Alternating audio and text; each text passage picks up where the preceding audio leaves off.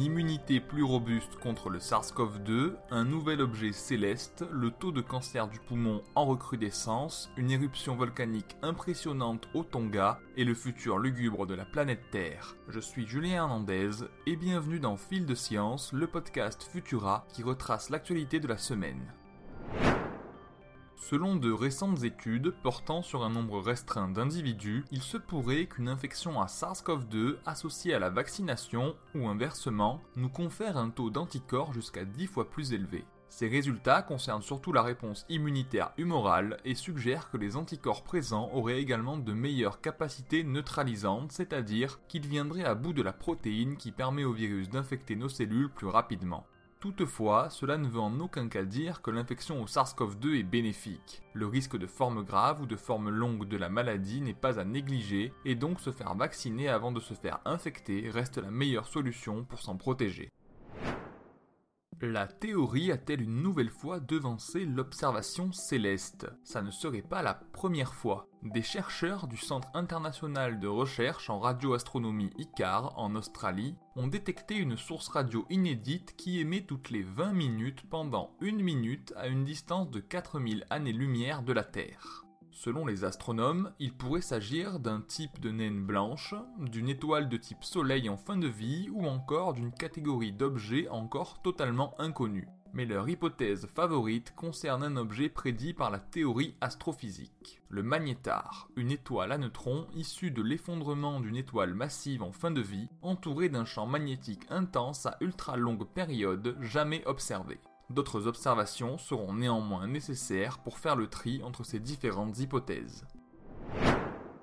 Le congrès de la Société de pneumologie qui s'est déroulé à Lille du 21 au 23 janvier 2022 n'apporte pas de bonnes nouvelles. Tous les 10 ans, on y présente l'évolution des tendances épidémiologiques en matière de cancer du poumon et ce qu'on observe c'est que la maladie touche de plus en plus les femmes et les non-fumeurs. Il existe des pistes d'explication comme l'augmentation de la pollution atmosphérique ou encore des facteurs génétiques. Mais la cigarette ou encore le cannabis restent les principaux responsables des cancers du poumon chez des patients de plus en plus jeunes, appelant à des efforts colossaux en matière de prévention.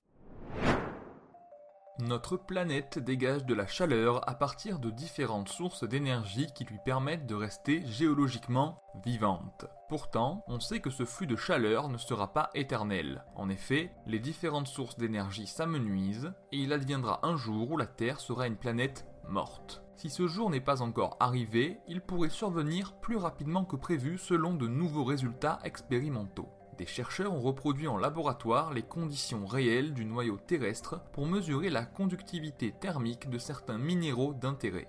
Cette dernière semble 1,5 fois plus importante que ce qu'on estimait jusqu'à présent, ce qui modifie radicalement les prévisions que les anciens modèles faisaient vis-à-vis du refroidissement du noyau terrestre. À l'échelle de l'être humain cependant, cela ne change pas grand-chose.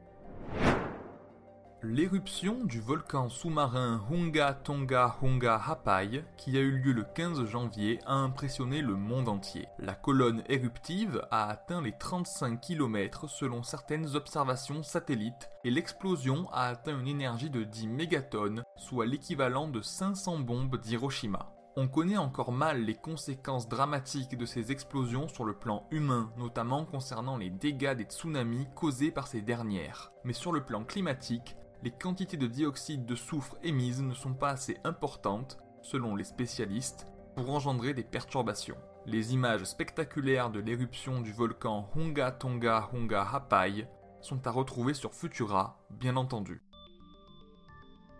Pour ne rien manquer de l'actualité scientifique, rendez-vous sur vos applications audio préférées pour vous abonner à Fil de Science et à nos autres podcasts. Si cet épisode vous a plu, n'hésitez pas à nous laisser un commentaire et un like sur Tumult et à nous y poser vos questions. On se retrouve vendredi prochain avec toujours plus de nouveautés scientifiques. Bon week-end à tous.